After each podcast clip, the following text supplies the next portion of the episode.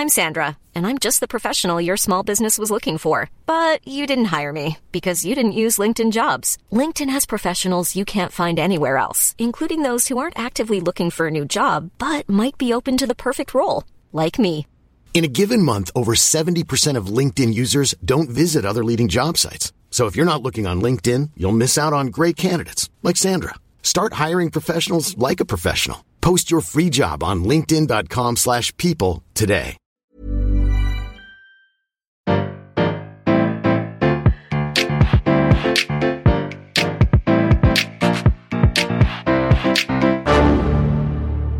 Bonjour, vous avez choisi la réponse D. Mais d'abord, écoutez la question.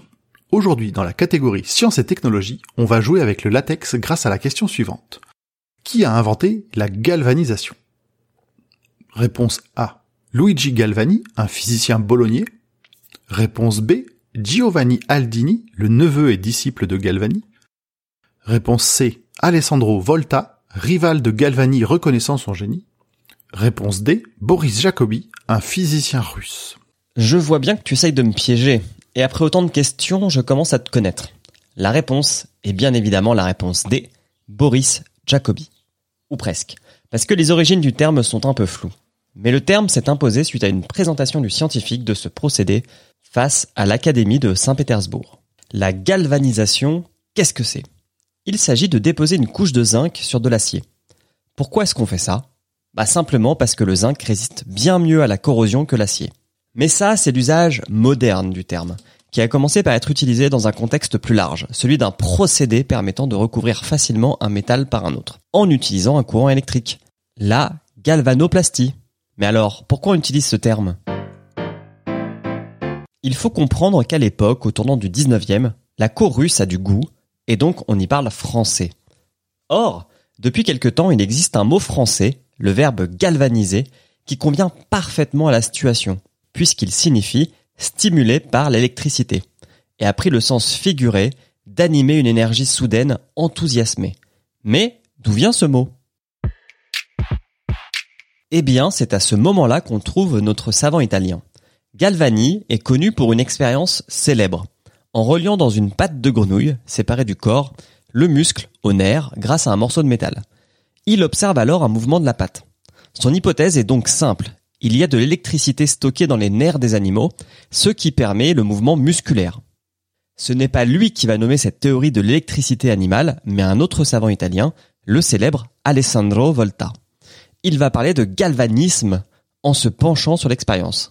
Mais avec une autre interprétation, c'est la présence de deux métaux dans l'arc métallique qui crée l'électricité. Même si la science de l'époque n'arrive pas à les départager, ils ont finalement tous les deux un peu raison. Notre corps génère des courants électriques, mais pas dans la même intensité que la mise en contact de deux métaux.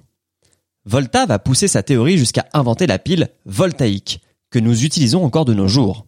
Et c'est grâce à sa théorie et à ses réalisations que plus tard, Jacobi pourra inventer son procédé de galvanisation. Mais dans cette histoire, la famille Galvani n'a pas dit son dernier mot.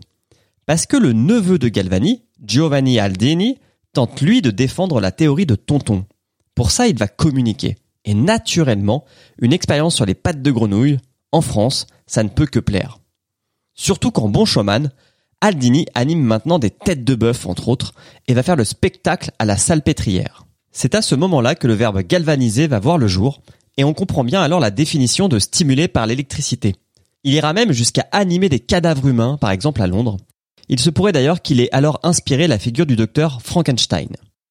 Au final, on a donc un terme qui provient d'une théorie sur la biologie, inventée par un savant qui était plutôt un physicien spécialiste de l'électricité, qui passe au sens figuré dans le langage courant et se retrouve appliqué dans le domaine de la métallurgie. Il est même surprenant de noter qu'aujourd'hui, les procédés de galvanisation ne nécessitent plus d'appliquer des courants électriques, s'éloignant encore plus de la signification initiale. Bravo, c'était la bonne réponse. Pour aller plus loin sur ce sujet, retrouvez les sources en description. La réponse D est un podcast du label Podcut. Vous pouvez nous soutenir via Patreon ou échanger directement avec les membres du label sur Discord. Toutes les informations sont à retrouver dans les détails de l'épisode. À demain pour une nouvelle question sur la thématique sport.